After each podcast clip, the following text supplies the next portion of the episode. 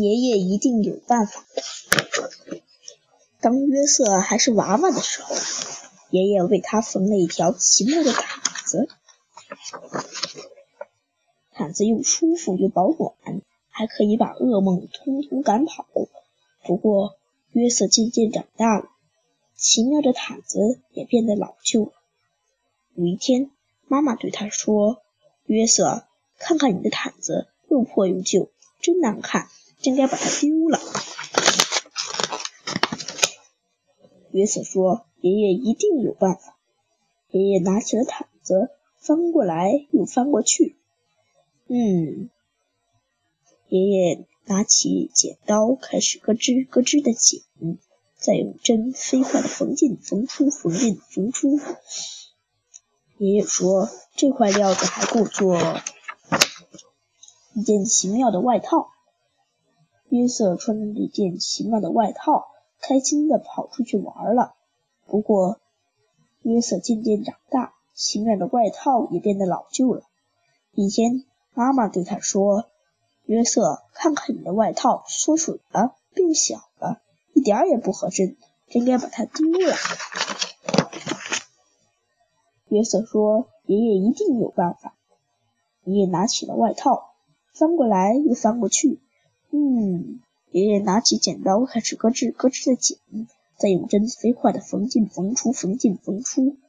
爷爷说：“这块料子还够做一件奇妙的背心。”第二天，约瑟穿着这件奇妙的背心去上学。不过，约瑟渐渐长大了，奇妙的背心也变得老旧了。有一天，妈妈对他说：“约瑟，看看你的背心，上面沾了胶。”又沾了原料，真应该把它丢了。爷爷说：“约瑟说，爷爷一定有办法。”爷爷拿起了背心，翻过来又翻过去。嗯，爷爷拿起剪刀，开始咯吱咯吱的剪，再用针飞快的缝进缝出，缝进缝出。爷爷说：“这块料子还够做一条奇妙的领带。”每个礼拜五。约瑟都带着这条奇妙的领带去爷爷奶奶家。不过，约瑟渐渐长大了，奇妙的领带也变得老旧了。有一天，妈妈对他说：“约瑟，看看你的领带，沾到汤，脏了一大块，弄得它都变形了，真该把它丢了。”约瑟说：“爷爷一定有办法。”爷爷拿起领带，翻过来又翻过去。嗯。爷爷拿起剪刀，开始咯吱咯吱的剪，再用针飞快的缝进缝出，缝进缝出。爷爷说：“这块料子还够做一块奇妙的手帕。”约瑟收集的小石头就用这块奇妙的手帕包得好好的。不过，约瑟渐渐长大了，奇妙的手帕也变得老旧了。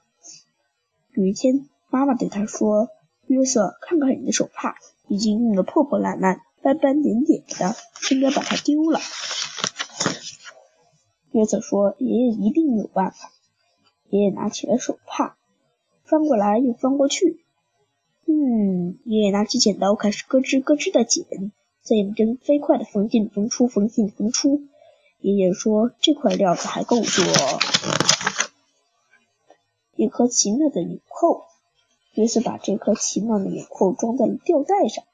这样裤子就不会滑下来。有一天，妈妈对他说：“约瑟，你的纽扣呢？”约瑟一看，纽扣不见了。他找遍了所有的地方，就是找不到纽扣。约瑟跑到了爷爷家。约瑟嚷着：“我的纽扣，我的奇妙的纽扣不见了！”他的妈妈跟着跑来，说：“约瑟，听我说，那颗纽扣没有了。”不再消失了，即使是爷爷也没有办法无中生有啊！爷爷难过的摇摇头说：“约瑟啊，妈妈说的没错。”第二天，约瑟去上学。嗯，约瑟拿起笔来，在纸上刷刷的写着。他说：“这些材料还够写成一个奇妙的故事。”